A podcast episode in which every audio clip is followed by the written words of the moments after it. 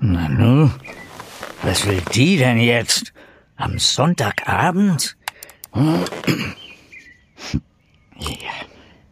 Lieber, bitte entschuldige, ich nehme eine Störung am Wochenende leider nicht ge... Also, ja, ja, kommt zur Sache. Ich wollte nicht mehr länger warten. Ich fühle mich in letzter Zeit gar nicht gut.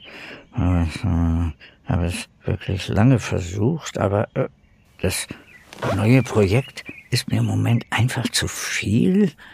Ich fühle mich krass überfordert und ich würde es gern zum nächsten möglichen Zeitpunkt abgeben.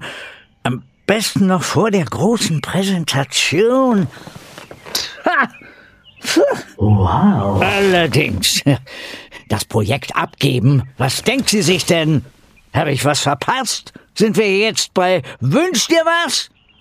Ach, ich hätte denen nie das Du anbieten dürfen. Ich hab's ihr gleich gesagt. Ich meinte eigentlich eher, wow, toll, mhm. was für ein Zutrauen unsere MitarbeiterInnen zu uns haben. Was? Naja, diese E-Mail ist doch schon ein großer Vertrauensbeweis. Einzugestehen, dass etwas nicht rund läuft, ist nie leicht. Und um Hilfe zu bitten, erst recht nicht. Das weißt du doch selbst. Ja, schon. Aber das Projekt. Können wir neu besetzen? Oder willst du die Arme jetzt zwingen, das durchzuziehen? Obwohl sie dir ganz deutlich gesagt hat, dass sie sich das nicht zutraut. Nein, nein, natürlich nicht. Da hat ja niemand was davon. Los, los nennt man das. Wir müssen uns morgen gleich mal mit ihr zusammensetzen. Da wird sie schon eine Lösung finden, mit der alle gut mhm. leben können. Im Ernst? Einfach so? Ich hatte mir schon eine zehnminütige Ansprache zurechtgelegt, um dich zu überzeugen. Die ist echt gut. auch ein alter Hund kann auch neue Tricks lernen.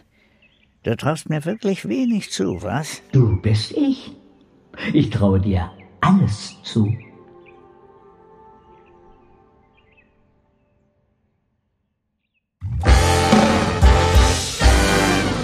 Big Boss Theory. Gute Führung geht anders.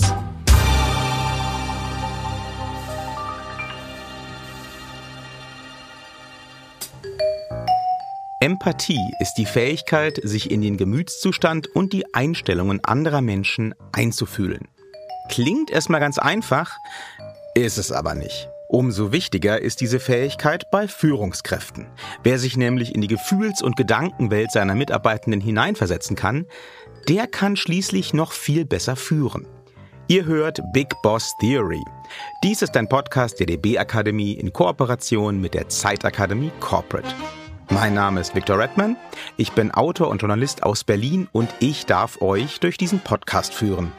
Hier nehmen wir in jeder Folge einen ganz bestimmten Aspekt von Führung genau unter die Lupe. Ja, und heute geht es hier um Empathie. Es geht um die Bedeutung der Empathie am Arbeitsplatz und es geht um empathische Führung. Über all das habe ich mit Barbara Liebermeister gesprochen. Sie ist Wirtschaftswissenschaftlerin, Autorin und Leiterin des Instituts für Führungskultur im digitalen Zeitalter.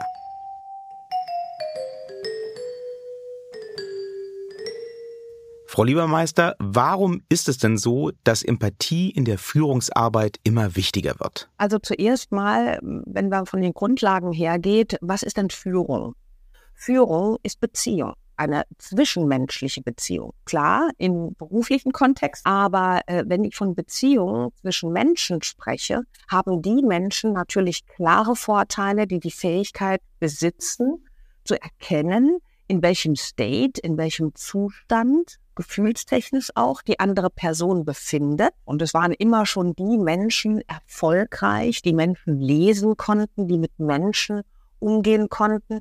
Ja, die Menschen positiv beeinflussen konnten, so dass sie ihnen folgen, möchte ich mal einfach sagen. Wie kann ich als Führungskraft denn so eine Atmosphäre fördern, in der Mitarbeitende sich öffnen können? Also es ist definitiv möglich. Es geht nur jetzt nicht in a nutshell in einem Satz gesagt, weil das hat nicht nur mit empathischer Führung zu tun, sondern mit der Kultur, die ich geschafft habe, als Führungskraft im besten Fall in meinem Team zu prägen. Die Führungskraft ist massives Vorbild. Und wenn ich mich selber als Führungskraft nahbar zeige, das heißt nicht wie früher, ne, ich weiß alles, kann alles, mir geht's immer äh, gut, sondern wenn ich sage, oh, heute ist auch nicht mein Tag oder das und das, da habe ich keine Fachexpertise drin, aber ich habe das bei dir beobachtet, du machst das hervorragend.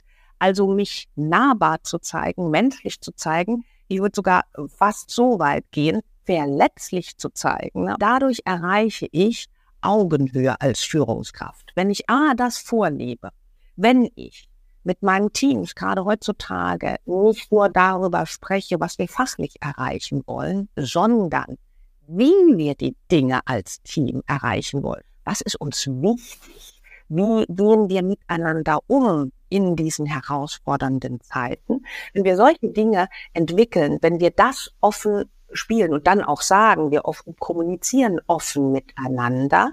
Ähm, wir haben im besten Fall eine hohe psychologische Sicherheit in unserem Team. Es ist ein sehr gehyptes Wort aktuell. Die Amy Edmondson ähm, von der Harvard äh, Business School hat ein Buch geschrieben, The Fearless Organization. Dazu ein ganzes Buch nur zu psychologischer Sicherheit. Weil psychologische Sicherheit ist mehr als nur Vertrauen. Wenn ich also einen vertrauensvollen Umgang pflege, eine offene Kommunikation, mich als Führungskraft nahbar zeige, wenn wir unsere Kommunikationsregeln miteinander festgelegt haben, vor allen Dingen miteinander festgelegt haben, wenn wir regelmäßig dazu sprechen, wie wir als Team zusammenarbeiten, dann prägen wir gemeinsam eine Kultur, eine vertrauensvolle Kultur. Und da ist es dann aber auch selbstverständlich, dass wir uns gegenseitig trainieren, achtsam zu sein ähm, dass wir uns gegenseitig trainieren, offen auszusprechen, was wir denken, was wir fühlen, ohne dafür bewertet zu werden, weil wir wissen, es hilft unserem Team und unseren Ergebnissen. Und dann können wir auch ganz klar sagen, wow, mich hat das gestern verletzt, was du gesagt hast. Ich konnte das allerdings nachher nachvollziehen als Beispiel.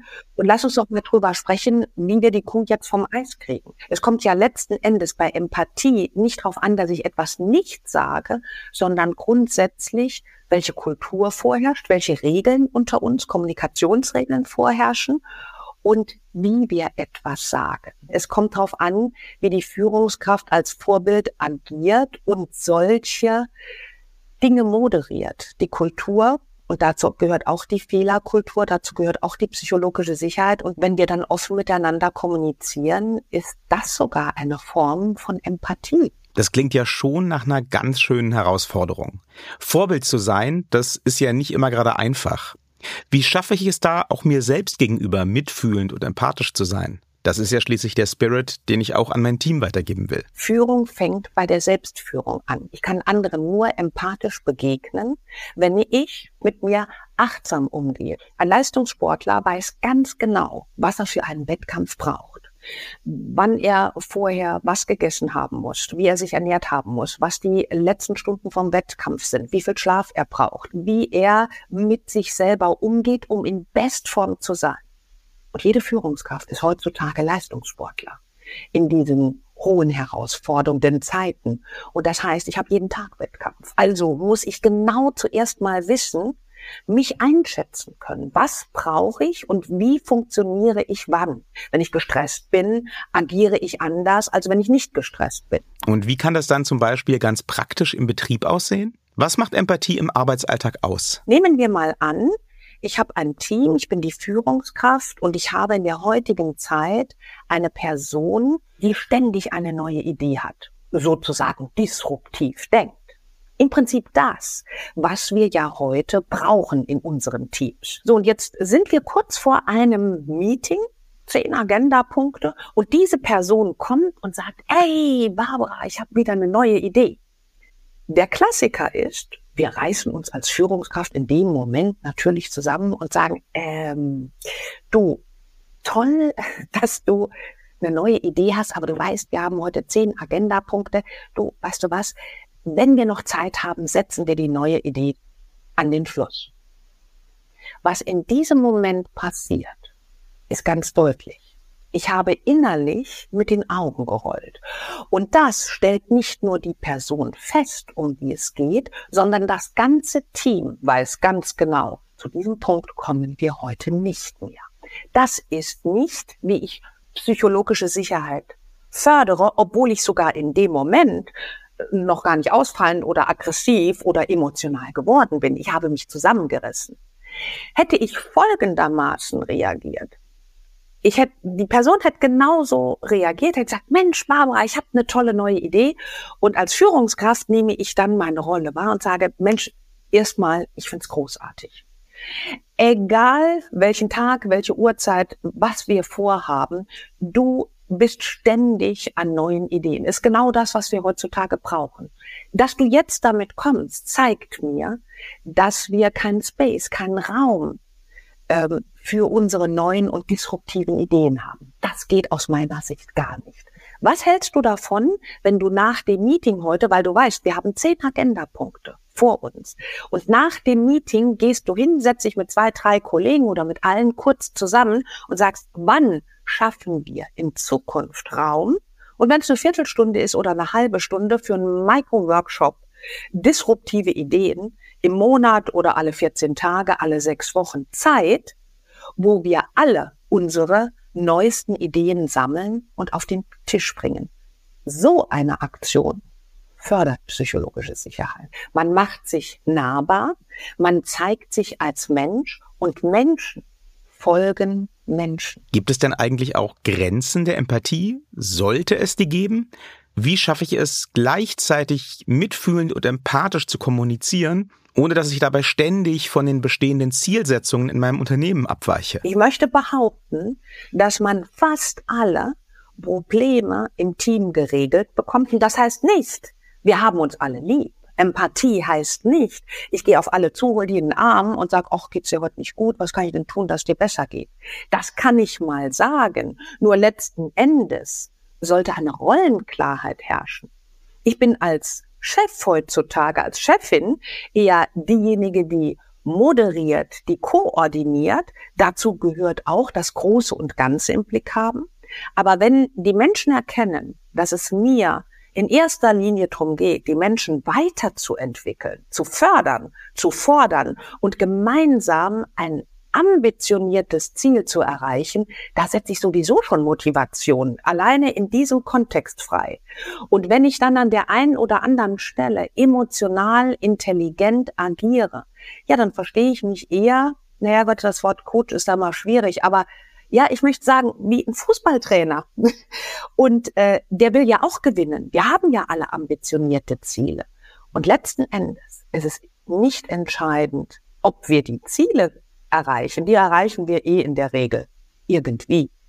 Aber wir sollten sie bestmöglichst erreichen. Und das äh, ist das Ergebnis, dass wir unsere Ergebnisse noch toppen, wenn wir empathisch führen. Überall läuft alles schnell und digital.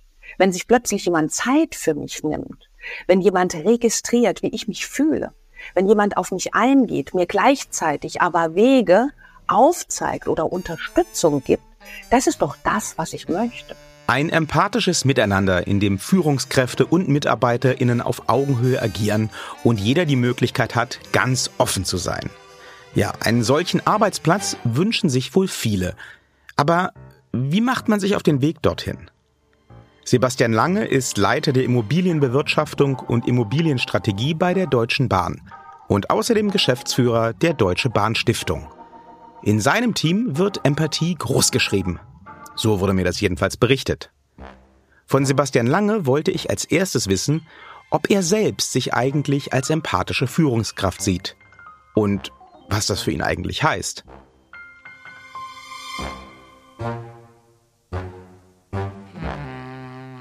Die Frage sollte man sich stellen, um sich seiner eigenen Potenziale bewusst zu werden. Ansonsten ist es einfach viel relevanter, hält mein Umfeld mich für eine empathische Führungskraft. Weil Selbstbild und Fremdbild sind ja nicht immer konkurrent. Ich habe auf jeden Fall den Anspruch, eine empathische Führungskraft zu sein. Für mich bedeutet das zunächst mal Stärken und Schwächen kennen, und zwar meine eigenen und die der anderen, sich in andere hineinversetzen zu können, ähm, zu wissen, was sein Umfeld bewegt, in welchen Zwängen und Rahmenbedingungen sie sich gerade befinden und vor allem, und das ist das Wesentliche, sich mit seinem Auftreten auf andere einzustellen, auf deren Erfordernisse. Und für mich die größte Herausforderung, eine gewisse Kontrolle der eigenen Emotionen.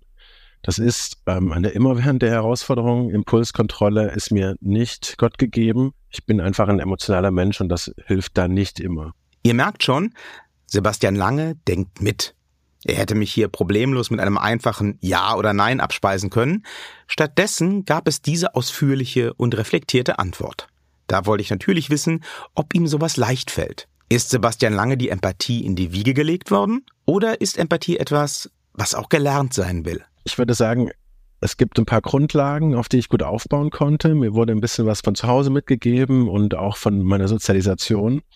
Und ich hatte auch das Glück, ähm, selbst Führungskräfte gehabt zu haben, die mitunter sehr empathisch waren. Und wenn man dann merkt als Empfänger, das funktioniert gut, ähm, dann ist die Motivation natürlich hoch, sich bei dem Thema weiterzuentwickeln. Aber auch hier Anspruch und Wirklichkeit weichen in einigen Punkten äh, doch voneinander ab. Gerade bei mir auch in der Sprache. Äh, ich bin mitunter sehr direkt und wähle nicht jedes Wort mit Bedacht. Da ist die Entwicklung nicht abgeschlossen und vielleicht wird sie es auch nicht sein. Vor allem, weil ja auch die Anforderungen ähm, permanenten Wandel unterzogen sind. Und ähm, wenn man den Anspruch hat, empathisch zu sein, muss man hier permanent dranbleiben. Das Gute ist aber, Empathie ist in unserem Team ähm, einfach spielt eine große Rolle und ich kann davon ausgehen, dass das Team eben mit meinen Schwächen auch gelassener umgeht. Wichtig ist aber auch, man muss bei sich selbst bleiben wenn man Interesse am anderen nur vorgibt, wird man scheitern. Das Gute ist ja, dass Menschen eine wundervolle Fähigkeit haben, sowas schnell zu durchschauen. Empathie, so verstehe ich Sebastian Lange, ist also kein Skill, den man in zwei, drei klar umrissenen Einheiten erlernen kann. Empathie ist auch ein fortlaufender Prozess. Ein Prozess, der in den verschiedensten Situationen von verschiedenen Seiten beeinflusst werden kann und beeinflusst werden muss. Ich habe natürlich ein, ein, eigenes Bewusstsein dafür, ähm, was den Anspruch angeht und merke dann eben, dass die Wirklichkeit mitunter davon abweicht.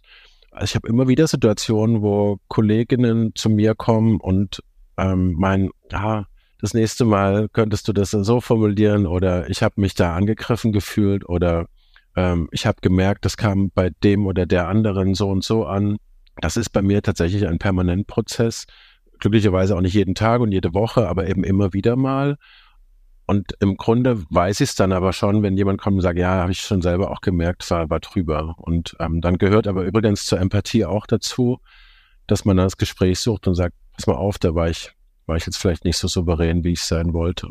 Für mich ist Empathie wesentlich, ähm, aber auch nicht für sich allein ausreichend, denn ähm, Erst wenn man daraus die Ableitung zieht für sein Handeln, kommt sie in Wirkung. Also Empathie alleine reicht nicht aus, wenn man daraus keine Schlüsse zieht und sein Handeln nicht darauf abstimmt. Wenn man sich die Beweggründe seiner Gegenüber bewusst macht und wenn man weiß, was sie oder ihn antreibt, dann hat man die Chance, eben Perspektiven zu erweitern und Beziehungen zu stärken. Und Beziehungen wiederum sind der Schlüssel für jeden nachhaltigen Erfolg. Das gilt bei der Zusammenstellung des Teams schon, bei der Zusammenarbeit natürlich auch. Und das gilt auch, wenn sich Wege mal trennen. Sebastian Lange sagt, es ist wichtig, von Anfang an darauf zu achten, ob die Chemie im Team stimmt. Dazu lohnt es sich, nicht nur nach Arbeitszeugnissen und Referenzen zu gehen. Der Mensch sollte stets im Vordergrund stehen. Also es beginnt schon bei der Auswahl des Teams, beim Besetzungsprozess quasi. Wir legen da einfach sehr viel Wert auf, auf Menschen und auf Persönlichkeit. Unsere Haltung ist, dass man natürlich ein paar Grundlagen braucht fachlich, aber ansonsten kann man alles lernen. Äh, Persönlichkeit ist aber einigermaßen gesetzt. Man wird aus einem introvertierten Menschen im Allgemeinen keinen extrovertierten Menschen machen. Wir brauchen aber alle Persönlichkeiten im Team, um erfolgreich zu sein, weil wir eben die Perspektiven brauchen, die uns so wertvoll sind. Deswegen legen wir da wirklich viel Wert drauf auf Dinge, die nicht klassisch im Lebenslauf stehen. Wir nehmen uns einfach Raum auch für Perspektive Fragen explizit nach wollen andere Sichtweisen, andere Blickpunkte auf eine und dieselbe Situation haben und haben einfach auch viel Raum ähm, für Beziehungspflege, fordern zum Beispiel wirklich explizit Feedback ein. Feedback ist ein, ein permanenter Bestandteil unserer Arbeit. Das klingt jetzt alles natürlich richtig toll. Aber entscheidend ist ja, in welcher Form Werte wie Empathie dann tatsächlich Einzug in den Arbeitsalltag finden. Wie sieht ein empathisches Miteinander im Team ganz praktisch aus? Wie wird sowas gestaltet? Also wir haben eine Reihe an Tools, die wir nutzen. Ähm, wir haben uns vor allem aber Regeln zur Zusammenarbeit gegeben. Ähm, und zwar welche, die deutlich über Handy aus in Besprechungen oder wir lassen uns ausreden hinausgehen.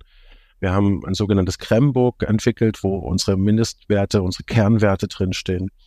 Ähm, wir haben uns eben sehr klar damit beschäftigt, wie wir am besten in Wirkung kommen und was es dafür braucht.